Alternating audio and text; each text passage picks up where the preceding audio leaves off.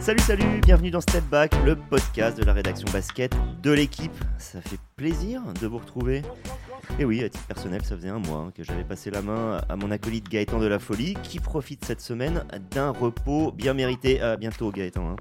Pour nos retrouvailles en cette semaine bien froide, bien glacée même, hein, je vous apporte du soleil. Nous partons pour la Californie, ce qui euh, nous a attiré l'œil sur cet État, le plus peuplé et le plus riche des États-Unis. Celui euh, aussi qui aligne le plus de franchises NBA, c'est cette impression que tout a changé, que tout s'est renversé dans le Golden State. Parce que justement, Golden State, enfin l'équipe, hein, les Warriors, bah, ils n'y sont plus vraiment. Les Lakers sont à peine mieux classés, tout ça, ça tourne autour d'un fond de play-in. Alors qu'à l'inverse, on est pas mal hein, à Sacramento, peut-être pas la première année d'ailleurs, hein. déjà l'an dernier c'était pas mal, et on peut même se demander si l'avenir du basket californien n'est pas dans les mains des maudits Clippers. Rien que pour euh, dire ça, il fallait faire une émission. Et pour parler de ça, j'ai la chance d'être accompagné aujourd'hui par Samy Sadik. Salut Samy. Salut Xavier, bonjour à tous. Et, et ben, on ne pouvait pas faire autrement que de convier notre correspondant à Los Angeles, Loïc Piala. Salut Loïc. Bonjour Xavier, bonjour Samy. Euh, d'ailleurs, ça se demandait si on n'a pas fait exprès de, choisir ce sujet pour t'avoir Loïc, hein, c'est trop rare, et ça fait plaisir. Allez, début du game. Alors messieurs, je vous propose qu'on commence par, euh, bah, l'équipe la moins bien classée, à savoir Golden State. Les Warriors sont actuellement 12e de la conférence Ouest sur 15, avec un, bilan négatif, et 3 victoires de moins que le dernier qualifié pour le play-in, euh, qui sont les Lakers d'ailleurs, on en parlera plus tard. Rappelons tout de même que, les Warriors ont été champions il y a moins de deux ans, hein, en 2022. Donc euh, ça a tourné très vite et la période est faut le dire, très difficile pour les, pour les Dubs, comme on les surnomme. On peut même dire qu'elle est très sombre, puisqu'on a appris mercredi la, mort d'un des assistants coach de Golden State, euh, le Serbe Dejan Milojevic, un ancien joueur euh, très très bon dans les Coupes d'Europe pour ceux qui suivaient euh, le basket européen des années 2000. il est décédé d'une crise cardiaque. les derniers matchs des Warriors, dont même un, enfin, ont été reportés. Euh, un, puis deux. Le premier, euh, on n'avait même pas appris le décès, mais il y avait déjà euh, ce souci et qu'il était rentré à l'hôpital. Alors, Loïc, on peut vraiment parler d'une saison noire à San Francisco. Oui, puis là, ça dépasse le, cadre du sport avec la mort de, de surtout que visiblement, il a eu une crise cardiaque pendant un dîner avec le, reste de l'équipe. Donc on imagine que ça a été euh, traumatisant pour, euh, pour les joueurs et pour le staff. Donc après, finalement, le, le sportif, c'est problématique, mais quand même nettement moins. Le prochain match des Warriors, normalement, c'est mercredi contre Atlanta. On verra comment euh, l'équipe se porte. Mais sur le terrain, c'est pas terrible non plus. Il y a l'affaire Draymond Green. qui a été suspendu une période indéterminée, qui est finalement revenu mais donc voilà, il a raté, il a joué que 16 matchs depuis le début de la saison sur euh, une quarantaine. Andrew Wiggins, eh ben, il a ses plus stats les plus faibles en carrière, 11,9 points en, 26 minutes, il a perdu sa place de titulaire. Clay Thompson, c'est 17 points de moyenne, c'est ses plus mauvais stats depuis sa deuxième saison euh, NBA. Gary Payton a été, euh, Gary Payton 2 a été euh, blessé lui aussi. Chris Paul 3, Chris Paul c'est problématique aussi avec une, fracture de, de, la main. Et même, et même en ce moment, Steph Curry qui avait quand même un niveau de MVP depuis le début de saison et, un petit peu en dessous. Donc c'est une équipe qui, qui souffre et il n'y a rien sur le terrain qui donne vraiment des motifs d'espoir à part peut-être quelques jeunes performants un des, euh, une des premières personnes dont tu as parlé, là, c'était, Draymond Green, évidemment. Hein. C'était euh, avant euh, le, décès de, de Dejan Milojevic, qui risque de, effectivement, soit de plomber le, totalement le, moral des Warriors, soit de leur donner un peu cette sorte d'énergie qu'on peut avoir dans ce genre de, choses pour, comme ils disent, après faire, avoir des résultats pour lui. Euh, mais on va dire qu'avant ça, vraiment le problème c'était Draymond Green et, son, euh, et sa suspension. Alors, on va dire sa mise à l'écart, demandée, souhaitée, voire euh, imposée par la NBA après plusieurs actes violents. notamment cette prise de catch contre Rudy Gobert qui avait fait parler, mais après ça a continué avec d'autres choses. Et donc Draymond Green a décidé de, pardon, on lui a décidé de lui faire prendre du recul et, euh, lui est revenu, revenu en jeu cette semaine. Euh, il a disputé un, match avant que donc les, matchs soient suspendus pour les Warriors. Et, juste avant de revenir, il avait expliqué ce qui s'était passé pendant un mois où il n'était euh, loin des terrains. J'ai pris un peu de temps où j'ai coupé de tout. Je crois que je n'ai pas touché un ballon pendant les dix premiers jours. Parce que c'était la dernière chose qui comptait pour moi. Il fallait que je fasse une pause. La meilleure chose du monde, c'était de pouvoir se lever le matin sans me dire il faut que j'aille à la salle, que je fasse de la muscu, que je fasse ci, que je fasse ça. Bah, on l'entend, euh, Draymond Green, là. Hein. On a l'impression que c'est la pointe extrême, c'est-à-dire celui qui, euh, qui a atteint la fin d'une histoire, comme s'ils avaient tellement donné pour euh, remporter tous ces titres. Hein. Rappelons, c'est quand même quatre titres dans la décennie, dans la dernière décennie. Mais ils ont tellement donné que, voilà, maintenant, ils, sont un peu à bout. D'ailleurs, Loïc, tu avais parlé d'Andrew Wiggins, j'ai l'impression que c'est un peu pareil. Il est arrivé plus tard hein, dans l'aventure des Warriors, mais pareil, il a tellement donné que voilà, Samy, j'ai l'impression qu'ils sont, euh, comme diraient les Américains, totalement exhausted, complètement euh, crevés. comme tu l'as dit, ça fait 10 ans effectivement que la, entre guillemets, la dynastie des Warriors a commencé. Leur premier titre, c'est 2015. 10 ans que ce noyau de Stephen Curry, Clay Thompson, Draymond Green, Kevin Looney aussi, qui fait partie de ce noyau. Donc 10 ans que ces joueurs-là sont ensemble. Et euh, si tu parles de Draymond Green, voilà, là, ce qu'il dit dans son texte, c'est assez important. Ça parle de santé mentale. Effectivement, lui se sentait peut-être pas enfin, a, ressenti le besoin de faire une coupure parce que voilà, une dizaine de saisons au plus haut niveau, on mesure pas nous qui ne sommes pas sportifs à quel point c'est dur, surtout en NBA où c'est 82 matchs, des voyages euh, en permanence, voilà, six mois à, haute intensité euh, qui, qui, demandent énormément d'énergie physique et mentale. Tu parlais de cette, de cette difficulté, peut-être qu'on les Warriors, après 10 ans, à garder le même niveau. C'est le cas, on le voit notamment pour parler de Draymond Green. Draymond Green, c'est un fantastique défenseur un joueur qui a été défenseur de l'année. Cette année, les Warriors ont la 25e défense. Ça s'explique par son absence, mais pas que. Euh, il y a beaucoup de fondamentaux de l'ère Steve Kerr qui sont aujourd'hui un peu lézardés. La défense, aujourd'hui, à part Stephen Curry, il y a beaucoup de, beaucoup de difficultés chez les principaux playmakers entre guillemets de cette équipe. Tu parlais d'Andrew Wiggins qui est très décevant. Clay Thompson qui sera en fin de contrat l'été prochain est lui aussi décevant. Donc finalement, on se, voilà, on se pose la question. Euh, oui, les Warriors ont toujours Stephen Curry qui joue à un niveau qui est un niveau d'un All-Star, du futur joueur Hall of Fame qu'il est. Mais en fait, est-ce qu'il n'a pas été aussi moins bien, enfin aussi peu entouré, hormis cette saison Covid qui avait été tronquée, est-ce qu'il a été déjà aussi peu entouré depuis le début de la dynastie des Warriors? Je pense que ça explique en partie cette douzième place, l'absence de Draymond Green, mais qui ne doit pas masquer les vrais problèmes des Warriors. Loïc, la recrue majeure de l'été dernier, euh, c'était Chris Paul.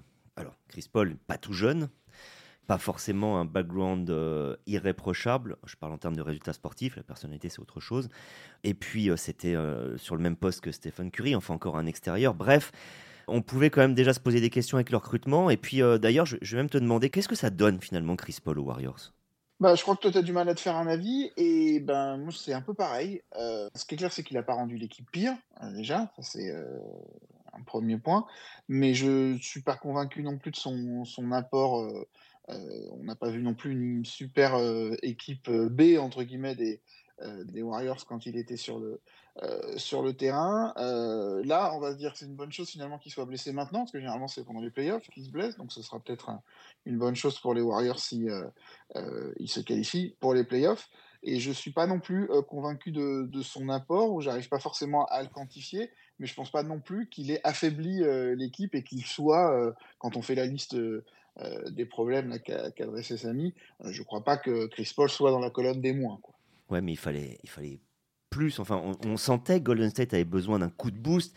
Et il l'a pas donné. D'ailleurs, euh, il y avait cette idée peut-être de, décaler Steph Curry en pur shooter. Euh, en fait, on décalait, on faisait du small ball, tout ça. Est-ce que quelque chose a été, a été apporté par l'arrivée de, Chris Paul euh, bah, Chris Paul, c'était un pari vraiment en fait. Il a, il a 38 ans aujourd'hui. Les Warriors ont sacrifié, ils voulaient s'en séparer de Jordan Poole pour récupérer Chris Paul.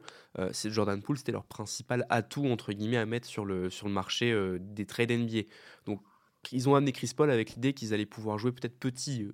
Euh, Chris Paul en 1, Stephen Curry en 2, Clay Thompson en 3. Sauf que Clay Thompson en 3 aujourd'hui, après ses opérations au genou, qui font que bah, c'est peut-être plus le défenseur élite qu'il pouvait être auparavant. Pour moi, ce, plan de jeu, entre guillemets, il, était un peu vicié depuis le début. C'était l'idée qu'on allait recréer le, ce qu'on appelait le, le death line-up, le, 5 de la mort, avec effectivement Iguodala, Draymond Green, Curry, euh, Thompson et euh, Durant à la grande époque des Warriors.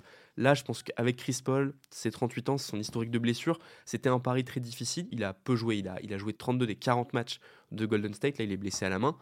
On n'a pas senti, voilà, comme disait Loïc, moi j'ai le même ressenti. Il n'a pas rendu l'équipe pire, mais il n'a pas amélioré les défauts d'une équipe qu'on avait déjà constaté en playoff euh, la saison passée. Donc voilà, c'est pas il y a peut-être une erreur qui a été faite d'aller chercher un, de ce profil-là. Ouais, et puis symboliquement, on fait venir un, vieux joueur en l'échangeant contre un jeune. Donc ça veut dire en gros, on continue à croire, à espérer en, cette équipe qui a brillé pendant tant et tant et tant d'années. Sauf que là, aujourd'hui, on se demande si c'était le bon choix.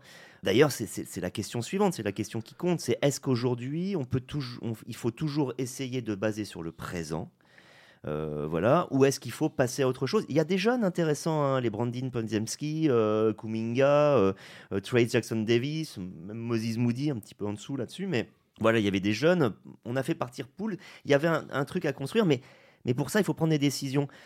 Loïc, il y a un truc dont on n'a pas parlé. Le départ de Bob Myers, qui était euh, le grand architecte hein, de cette équipe, euh, l'été dernier, remplacé par Mike Dunleavy Jr., donc le fils de l'ancien entraîneur Mike Dunleavy. Euh, voilà, là, il a peut-être l'occasion bientôt de, de marquer sa patte et de faire peut-être son équipe et plus celle de Myers. Et d'un autre côté, ça voudrait dire peut-être sacrifier les dernières années de Curry. C'est compliqué tout ça. Hein. oui, non, c'est un boulot qui est pas simple, qui était déjà compliqué cet été, parce qu'il fallait aussi négocier l'éventuelle euh, prolongation de, Clay Thompson. Qu'est-ce qu'on fait avec lui? Euh, Visiblement, il y avait une proposition euh, prête cet été. le front office des, Warriors a l'air moins sûr après les, six premiers mois de, Clay. Qu'est-ce qu'on fait de Steve Kerr Est-ce qu'on prolonge lui aussi ou pas? Et puis évidemment, comment on va gérer cette, cette, cette période de transfert qui commence là, sachant qu'il n'y a pas forcément beaucoup de, ressources pour négocier des, transferts du côté des, Warriors, qui est en plus la, plus grosse masse salariale de, NBA. Donc c'est pas un boulot simple et on ne sait pas vraiment si McDonald Levy va être au niveau, parce que ce qu'a réussi Bob Myers, c'était assez, euh, assez formidable. Et, tu parles de Jordan Poole qu'on a fait partir, mais bon, quand on voit ce qu'il fait à Washington. Est-ce que c'est vraiment une mauvaise idée de se débarrasser de lui? Je ne suis, pas convaincu. Euh, et, donc, euh, c'est difficile pour sacrifier les dernières années de, de Curry. Euh, ça me paraît une mauvaise idée là aussi. mais il y a finalement assez peu de ressources. il faut, va falloir être créatif en gros du côté de McDonnell. Et donc, je crois qu'il a quand même un peu de pression là pour rebondir sur ce, que dit Loïc, moi je suis d'accord, c'est impossible, je pense, de sacrifier les dernières années entre guillemets prime de Stephen Curry, qui est l'icône de cette franchise, qui, qui reste à Golden State. La reconstruction attendra, c'est ce que j'entends. Exactement, je pense qu'il reste à Golden State pour gagner un titre. Si on lui explique qu'on va transférer euh, Thompson, Wiggins euh, et qu'on va pas qu'on va transférer Green et qu'on prolongera pas Thompson pour donner du temps de jeu aux jeunes, je suis pas sûr qu'il s'inscrive dans ce projet malgré son amour pour Golden State. Exactement. là, où là où Loïc a raison effectivement, c'est qu'il y a peu de ressources, mais quand même, je pense que Mike Dunleavy, s'il est courageux à l'approche de la trade deadline, il peut, il peut attacher un jeune avec un contrat qui le dérange un petit peu, pourquoi pas un Jonathan Kuminga avec Andrew Wiggins, et récupérer un joueur qui peut s'inscrire dans 5 majeurs, euh, peut-être sur, euh, je sais pas, les postes intérieurs, le poste d'ailier, pour là où Wiggins justement est censé apporter une plus-value qu'il n'apporte pas cette saison. Euh, voilà, Mike Dunleavy, il joue effectivement une, une partie de son début de mandat aux Warriors sur cette trade deadline, parce que là, pour l'instant, cette équipe, elle est viciée, elle n'est pas encore, tu l'as dit, en position de se qualifier ne serait-ce que pour le play-in, pour les barrages d'avant-playoff et que en fait, voilà, Chris Paul est blessé pour un petit moment. Stephen Curry a quand même est retombé un peu sur terre après son début de saison qui était excellent. Les Warriors étaient en 6-2, enfin 6 victoires sur les, les 8 premiers matchs. Donc cette trade deadline, ça doit être un tournant pour eux parce que repartir avec le même effectif sur cette deuxième partie de saison, euh, il faudrait vraiment que Draymond Green, par exemple, retrouve un niveau défenseur de l'année euh, et que Curry retrouve son niveau bah, de MVP euh, ou, ou son niveau d'il y a quelques saisons pour remonter au classement. Moi, j'y crois peu s'il n'y a pas de mouvement à cette trade deadline. Euh, Et si l'on en croit euh, le toujours bien informé euh, Sham Charania hein, de The Athletic, qui semblerait que du côté des, des, Warriors, on est ouvert à transférer n'importe qui sauf Steph Curry. Donc c'est vrai que ce serait surprenant de voir partir Clay Thompson ou Draymond Green. Draymond Green lui-même dans son podcast a parlé de la possibilité d'être transféré en disant bah, c'est le jeu. Mais voilà, du côté des, Warriors, on garde toutes ces options ouvertes, comme on dit ici. J'ai beaucoup moins de, contacts parmi les agents que Shams Charania, mais j'aurais pu le dire aussi, hein, je précise, euh, qu'ils allaient pouvaient transférer tout le monde plutôt que Stephen Curry. Ça, je, dois l'avouer. Loïc, plus sérieusement, je reste avec toi, tu as, dit il faudra être créatif. Tu veux dire faire un petit peu comme la nouvelle équipe numéro 1 du nord de la Californie, c'est-à-dire Sacramento, qui, rappelons-le, hein, a passé un cap en osant, entre guillemets, euh, laisser partir Tyrese Haliburton. Je dis des guillemets parce qu'à l'époque, Burton n'était pas le Burton qu'on connaissait, mais il avait déjà le potentiel pour faire venir Sabonis et donner les clés du camion définitivement à De'Aaron Fox. On a vu que ça a parfaitement marché. Alors, on va pas durer trop longtemps sur Sacramento, qui est un peu dans les limbes, qui est 6-7e là, donc un petit peu moins que l'an dernier, euh, à la limite play-in, play-off, mais attention, avec à peu près le même pourcentage de victoires que l'an dernier. Donc on voit bien que c'est plus le contexte qui a changé qu'eux-mêmes. Euh, Sacramento, ça fonctionne. Sacramento, ça y est, on peut définitivement dire qu'ils ont accroché le haut du panier NBA. Oui, là on en est au point où ce serait surprenant qu'ils ne soient pas qualifiés au moins pour le play-in. Alors que euh, jusqu'à la saison euh, passée, c'était plutôt l'équipe qui faisait rigoler la ligue. Et l'une des raisons pour ça, c'est que l'équipe qui était euh, plutôt bonne l'an dernier, finit troisième de la saison régulière, est encore très bonne euh, cette année. D'Aaron Fox, c'est le septième meilleur score de, NBA en ce moment, 28, euh, 28 points de moyenne. Domantas Sabonis, qui jouait hier, on enregistre vendredi, il jouait donc hier contre Indiana. les Kings ont perdu, mais Sabonis a enchaîné son douzième triple-double de la saison. Il est, il est, il est c'est les mêmes stats que, que Nikola Jokic, dont on parle beaucoup plus. les deux joueurs font je te coupe. Euh, je précise que Darren Fox et Domantas Sabonis, on en reparlera la semaine prochaine puisque ce sera un spécial No All-Star. On piquera les, euh, on choisira euh, les remplaçants du, All-Star Game au lendemain de l'annonce des titulaires officiels. Et je pense que Fox et Sabonis, il est possible qu'ils y soient. Oui, puisqu'en plus ils sont dans le top 10 des, des fans là, dans le, dans le classement qui, dans le vote des All-Stars pour le, pour le moment. Il y a Keegan Murray aussi, qui est deuxième année, si je ne me trompe pas. C'est un, joueur, là, c'est un joueur qui plaît, il semble, ah, euh, qui, qui, confirme cette année. Malik Monkela. Enfin bon, euh, Mike Brown est toujours un, un, coach euh, de, de, talent qui, en plus, maintenant montre, si vous avez vu, quand il est, il est fâché contre l'arbitrage, emmène l'ordinateur en conférence de presse pour montrer pourquoi il, il, était en colère. donc, non, c'est une équipe qui, qui tourne bien. Peut-être que troisième l'an dernier, c'était au-dessus du, du, niveau qu'on qui, qui, était réellement leur. Peut-être que là 5e, 6e, 7e, c'est peut-être plus la, réalité de, ce qu'ils valent dans cette euh, conférence euh, relevée de l'Ouest. Mais euh, on, est, c'est une équipe que tout le monde prend au sérieux maintenant. Juste une petite question, Samy, sur les Kings avant de, descendre un peu plus au sud de l'État. Peut-être la limite, la, difficulté, et ce n'est pas une moindre difficulté pour les Kings, c'est que c'est une excellente équipe, de là à devenir un véritable candidat au titre, et c'est là, ça va être très compliqué. Ce que je veux dire par là, c'est que sur la marge de progression de Fox et, Sabonis, on atteint peut-être euh, un plafond. Il y a Kylian Murray, justement, on en a parlé, quelques, jeunes, mais, mais ce n'est pas non plus la panacée. On sait par exemple qu'ils euh, étaient dans la discussion Siakam. On ne sait pas à quel point c'était sérieux, à quel point il y avait quelque chose qui pouvait se faire, mais voilà, peut-être qu'il leur manque la dernière euh, opération, obtenir un joueur un peu plus, ce qui n'est pas facile quand on est Sacramento, hein, c'est pas un gros marché non plus. T'y crois? Toi, à cette capacité de Sacramento à fournir le dernier euh, petit pas? Bah alors, l'an passé, l'an passé, pour leur retour en playoff, ils, ils, poussent entre guillemets Golden State au match 7 qu'ils perdent dans leur salle. Donc c'est un peu décevant, on va dire, entre guillemets, parce que voilà, tu, avais l'avantage du terrain, tu perds le match 7 à domicile, tu repars avec un peu le même effectif.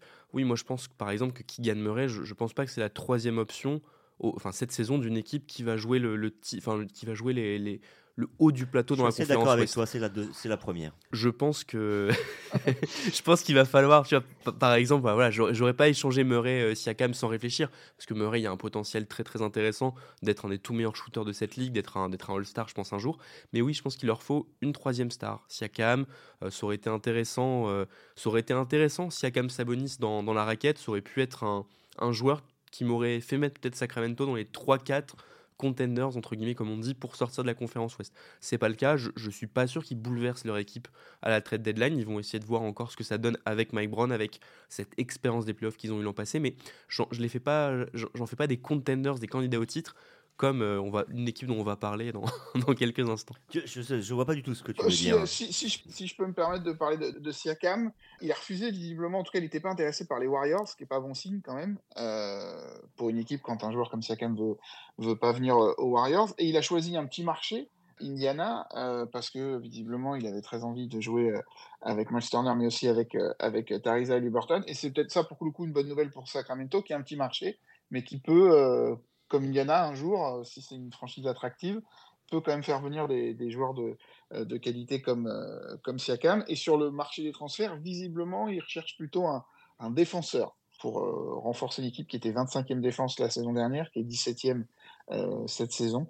Et visiblement, ils en veulent encore un petit peu plus dans ce secteur de jeu. Descendons maintenant à Los Angeles. C'est là hein, que bah, le cœur battant de, la Californie, Loïc, tu en sais quelque chose? D'ailleurs, je vais rester avec toi.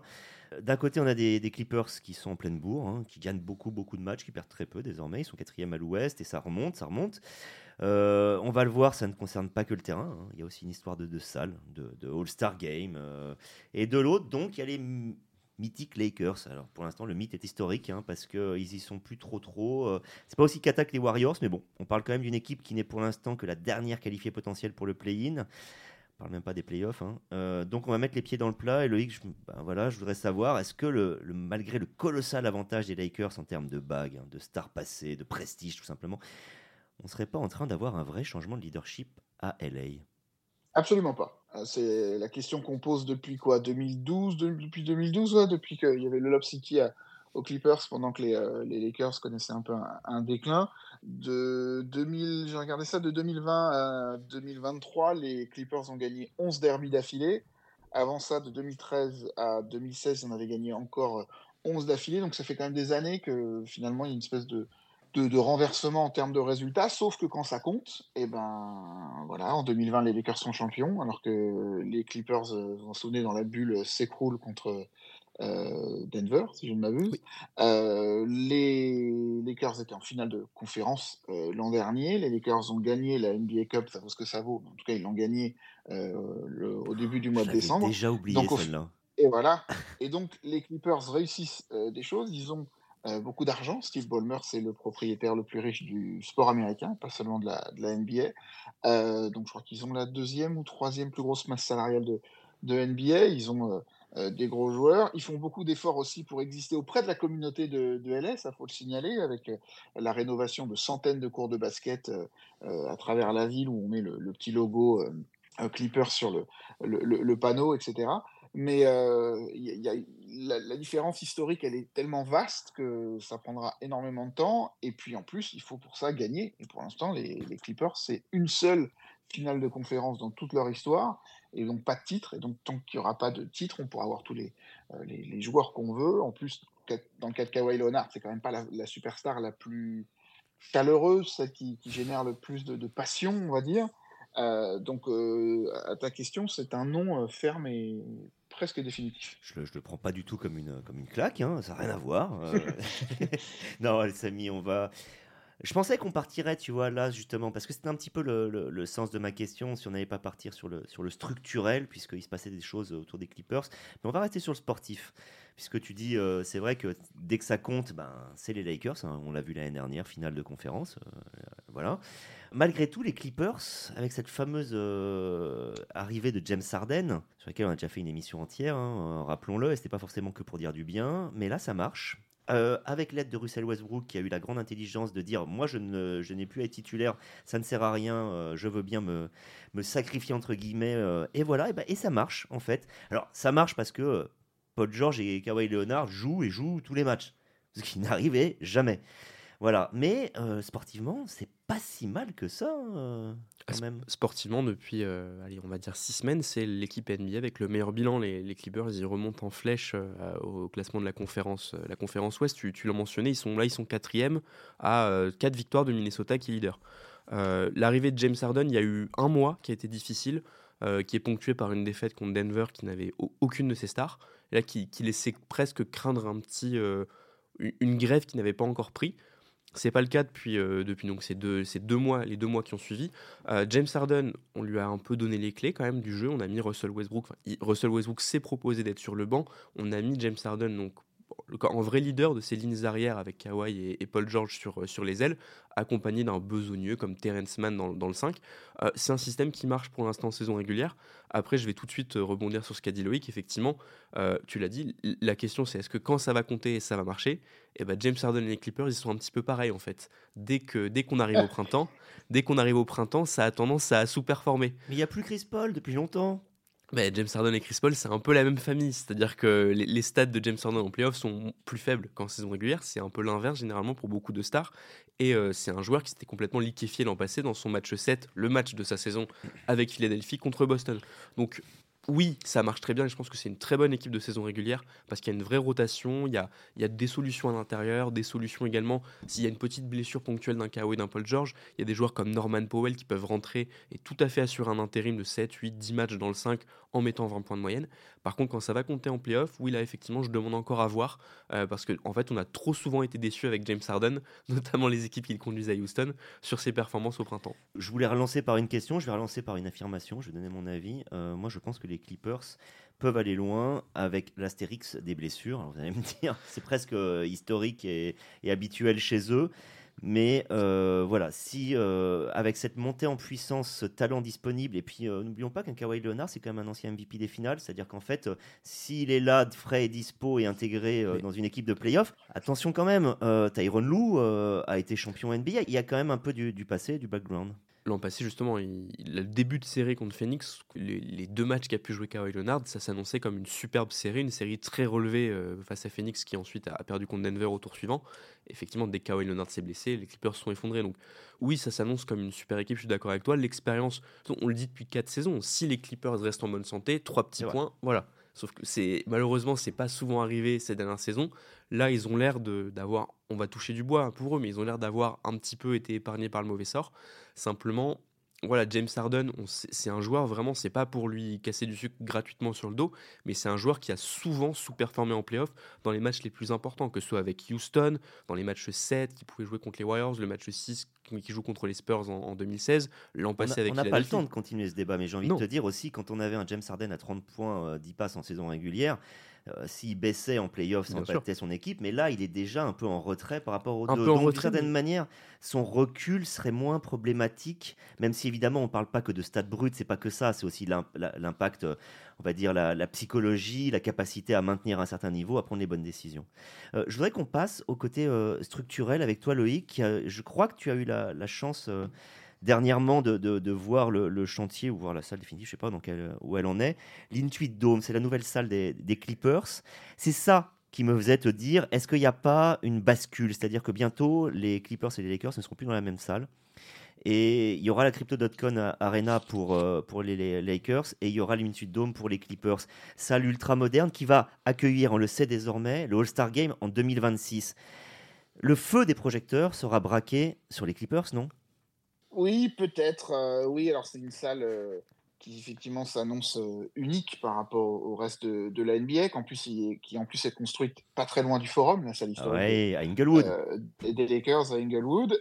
ça, je ne sais pas si c'est un, bon calcul, en tout cas pour, pour moi non, parce que la circulation, c'est problématique là-bas. C'est juste à côté aussi du, du SoFi Stadium, le stade des, des, Rams et des, et des Chargers en, en, NFL. Euh, est-ce que ça va attirer l'attention? Mais mardi, par exemple, donc le, All-Star Game est annoncé officiellement euh, sur le chantier avec Steve Ballmer, le, propriétaire, et, euh, et, Adam Silver. Il n'y avait pas non plus une présence médiatique complètement dingue, ce qui est quand même souvent le cas avec les, Clippers par rapport aux Lakers, ce qui montre encore une fois le, recul très net des, des, Clippers par rapport aux Lakers dans l'esprit collectif de LA. Et cette salle, ouais, ça, le chantier en lui-même n'était pas hyper spectaculaire parce que la salle sera pas forcément la plus grande, mais on voit déjà euh, ce qu'on appelle le halo board, c'est ce qui va euh, sans doute retenir l'attention des gens. C'est euh, au lieu d'avoir ce grand écran géant au milieu de la salle comme on l'a souvent, là c'est un écran circulaire tout autour du, des, tribunes. C'est assez effectivement assez fabuleux à voir. Il est déjà bien installé. pour ceux qui n'auraient pas vu, on explique juste, on ne regarde pas devant, on regarde au fond, en fait, on regarde à l'intérieur de, l'anneau circulaire, à l'opposé de, sa position. C'est assez novateur. Oui, non, alors le, stade des Rams a, quelque chose d'assez euh, similaire également, mais dans une salle de NBA, on l'a on, on l'a jamais vu. Le chantier donc doit se terminer, euh, enfin la salle doit ouvrir officiellement en août 2024. Il y, a, encore, il y a encore beaucoup de travail. La structure est là, il y a certains sièges qui sont posés, mais il y a encore beaucoup, euh, beaucoup de choses à faire. Et puis surtout, quand on sera dans la salle, Steve Ballmer, c'est l'ancien patron de, Microsoft. Visiblement, il a gardé certaines euh, velléités euh, technologiques. Il parlait avec son enthousiasme. Il hein. faut savoir que c'est quelqu'un qui parle beaucoup avec les mains, qui crie, qui est, qui, est, assez voilà volubile et qui expliquait que normalement, on n'a déjà plus le droit d'utiliser du, de l'argent liquide à la crypto.com Arena, par exemple, on, on, on paye qu'en carte, et ben là, on n'aura même plus besoin d'utiliser sa carte, il n'y aura plus vraiment de caisse, on viendra euh, dans le stand pour prendre sa, nourriture, on repartira avec, tout sera fait par euh, la présence de, son téléphone portable. Il semblerait qu'on sera, que la salle sera capable de mesurer euh, les décibels de chaque spectateur pour savoir s'il crie ou pas, s'il fait assez de bruit, il pourra même avoir droit à des réductions dans les boutiques de, de la salle, c'est ce qu'a annoncé Steve Ballmer. Il a dit qu'il faudra quand même que les spectateurs donnent leur autorisation pour, pour tout ça. Et puis ils ont même prévu, ils ont découvert le concept du COP. Les, les, Américains, puisqu'ils ont, ils ils ont une partie de la tribune qui va être très raide, et là où il y aura, semble-t-il, que des vrais fans des, Raiders pour qu'ils fassent beaucoup de bruit. ils étaient très, très fiers de ça, ils appellent ça le mur du son. Et donc voilà, c'est une salle qui va être intéressante et qui aura un impact technologique assez, euh, assez net. Et euh, Adam Silver, qui était présent pour cette annonce du All-Star Game, a insisté euh, là-dessus. Donc pour la NBA, évidemment, c'est une bonne nouvelle, mais on, pour en revenir encore une fois à l'écart entre les, Lakers et les Clippers, les Lakers, c'est 40 matchs diffusés nationalement cette année. les, les Clippers, c'est la moitié. Ok, donc on a quand même encore le, Bayern de Munich et les Lakers et le Borussia Clippers, hein, puisqu'ils auront un mur, de supporters comme le Borussia Dortmund. Euh, sur les Lakers, on va finir sur les Lakers avec. Euh, on n'a pas beaucoup de temps, mais on va faire au moins deux questions. Euh, la première, bah, je reste encore avec toi, Loïc, parce que je voudrais avoir l'avis de enfin plutôt de savoir les infos qu'on a des États-Unis. On a parlé de dissension entre, en grosso modo, euh, LeBron, Anthony Davis d'un côté et euh, l'entraîneur Darvin Ham de l'autre euh, sur les choix de rotation, tout ça, les choix tactiques. ça, c'était il y a quelques semaines. Est-ce que ça s'est un petit peu éteint, un peu tassé ou c'est toujours prégnant? Non, ça s'est un peu tassé. On n'en parle pas, on n'en parle plus autant. Il y a eu en plus une, une déclaration du, front office en soutien de, Darwin Ham. Lui s'est un petit peu amusé de, tout ça en disant qu'avec la vie qu'il avait eue, euh, euh, il s'était fait tirer dessus, des choses comme ça. C'est pas le genre de choses qui allait l'inquiéter euh, outre, outre mesure. C'est vrai qu'on se souvient en début de saison que on, entend sur, le, sur le banc euh, LeBron James dire vous, savez que je peux jouer meneur quoi. Enfin en train d'expliquer euh, que la stratégie choisie est peut-être pas euh, la bonne. En tout cas il n'y a pas eu publiquement de, déclaration de, Davis ou de James contre Darwin Ham même si on a vu quand même LeBron James plus énervé que, d'habitude après certains matchs en disant on est vraiment très mauvais en ce moment et des, des choses de, de, ce genre. Euh, mais je crois que Darwin Ham respire un peu. S'il y a un changement qui doit se faire, ce sera visiblement plutôt euh, en fin de saison. On peut être déçu, euh, Samy. la façon dont ça avait été reconstruit avec l'affirmation d'Austin Reeves, avec D'Angelo Russell qui prenait la main plutôt que Westbrook, cette façon de réagencer aussi la front line, enfin le front courte, avec Vanderbilt Hashimura qui offrait des, des, solutions très complémentaires, des deux stars, James et des... Bref cette, cette construction qui avait abouti à la finale de conférence l'an dernier euh, semblait solide. Oui, exactement. Et comme tu l'as dit, on, reste sur cette équipe-là, euh, finaliste de conférence, qui a été peu retouchée finalement. Ils ont même recruté Gabe Vincent, qui était lui un des, un des artisans du bon parcours en playoff de Miami. Bon, lui n'a joué que 5 matchs, il est blessé au genou, il ne sera pas récupéré avant, avant un moment. C'est aussi un joueur sur lequel ils avaient beaucoup investi pour bah, améliorer le niveau de cette équipe. Là, je pense que. Qu'est-ce qui se passe? bah, Ils ont peut-être eu le le contre-coup entre guillemets de cette NBA Cup où effectivement il y a ils ont peut-être beaucoup investi bah, sportivement forcément mentalement sur ce, trophée de mi-saison qui donc qui a été décerné le 9 décembre ou le 10 décembre si ma mémoire est bonne. Euh, effectivement là on a vu que leurs résultats ont plongé ensuite euh, sur ce sur euh, enfin sur les, semaines qui ont suivi. Pourtant voilà Anthony Davis a joué quasiment tous les matchs LeBron James en a manqué 3 ou 4 mais voilà peut-être moi je trouve personnellement qu'Austin Reeves je l'attendais un petit peu plus fort. En fait il a été prolongé payé comme une troisième star de cette équipe. Et en fait, il plafonne un petit peu, euh, un peu sur la lignée de son mondial, où j'avais trouvé qu'il s'était un peu éteint au fil de la compétition. Euh, là, on a vu contre Dallas que D'Angelo Russell a fait un super match, mais son niveau cette saison, c'est pareil. C'est, ils sont, Quand on parle d'une bonne performance sur un match d'un joueur, je trouve que c'est toujours déjà euh, inquiétant. En fait, D'Angelo Russell, c'est vraiment, voilà, c'est vraiment irrégulier ce qu'il, ce qu'il propose, alors que voilà, il a comme tu l'as dit, il a un rôle essentiel dans le dispositif. C'est lui qui est censé occuper la main, partager effectivement la création avec LeBron James. Donc je ne suis pas inquiet pour les Lakers parce que je pense qu'ils ont encore les ingrédients pour faire une grosse deuxième partie de saison comme, euh, comme l'an passé. Après, effectivement, je, je pense, on, allait venir, mais qu'il va falloir bouger un petit peu sur la trade deadline. Euh, voilà, Gabe Vincent, s'il n'est pas là, il faut que. Bah, ils lui ont donné 16 millions d'euros pour ce poste-là, il faut que quelqu'un vienne pour remplacer euh, ce qu'il va faire. Puis il faut, il faut un créateur ou un scoreur en plus, c'est ce qu'ils essaient de chercher un petit peu. Euh, voilà, ils ont, ils ont des soucis. Darwin m'en a parlé quand ils ont battu Dallas. Il était content de revoir un Jared Vanderbilt à un bon niveau car c'est une pièce défensive très importante et défensivement ça a été compliqué pour, euh, pour les Lakers. L'autre bon signe qu'on voit récemment, c'est qu'Anthony Davis a fait quasiment fait deux triples doubles en trois matchs, se transforme vraiment en excellent passeur, en, en joueur qui peut donc endosser peut-être plus de responsabilités offensivement, et c'est important puisque le Brown James va sur ses 40 ans. Donc il y a des, quand même des signaux positifs. Alors ils sont à, 21-21, mais moi je n'écarterai pas l'idée d'une grosse deuxième partie de saison euh, des Lakers. Donc euh, Loïc, euh, dernière question, il ne faut pas attendre l'an prochain pour que ça reparte et l'arrivée du sauveur, j'ai nommé Bronny James non, non, ce ne serait pas forcément très inspiré de, de, faire ça, mais l'an dernier, ça me disait, il y a eu une il y a un ajustement à la, pendant la, période des transferts et ça a plutôt réussi aux, Lakers. Peut-être que Rob Pelinka euh, va réussir à, faire la même chose euh, euh, cette fois. Effectivement, il y a l'accent ça devrait être sur un, meneur qu'on aimerait trouver. Il n'est pas impossible que Angelo Russell aussi soit une, monnaie d'échange parce qu'il a une inconstance qui fait qu'il qui s'est pas encore rendu totalement indispensable.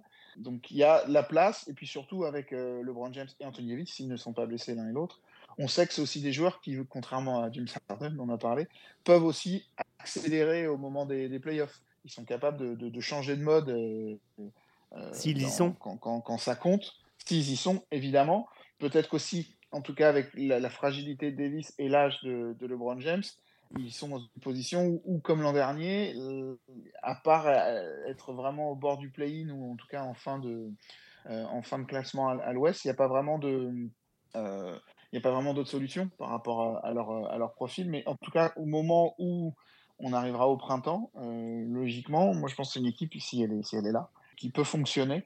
encore une fois, dépendant de, en fonction de ce qui sera fait par par euh, Rob Pelinka pendant euh, cette euh, période des transferts qui s'ouvre bientôt, je crois. Oui, et puis qui va finir vers le 8, 9, février. Ouais, 8 février. bah en conclusion, rappelons que l'an dernier est arrivé en finale NBA une équipe qui était aussi du bord de mer et aussi au soleil, qui s'appelait Miami, et qui était passée par le play-in avec des joueurs expérimentés qui étaient montés en puissance, comme quoi il y a une voie à suivre pour les Lakers. Merci beaucoup messieurs pour euh, ce tour d'horizon euh, du Golden State, donc l'État de Californie.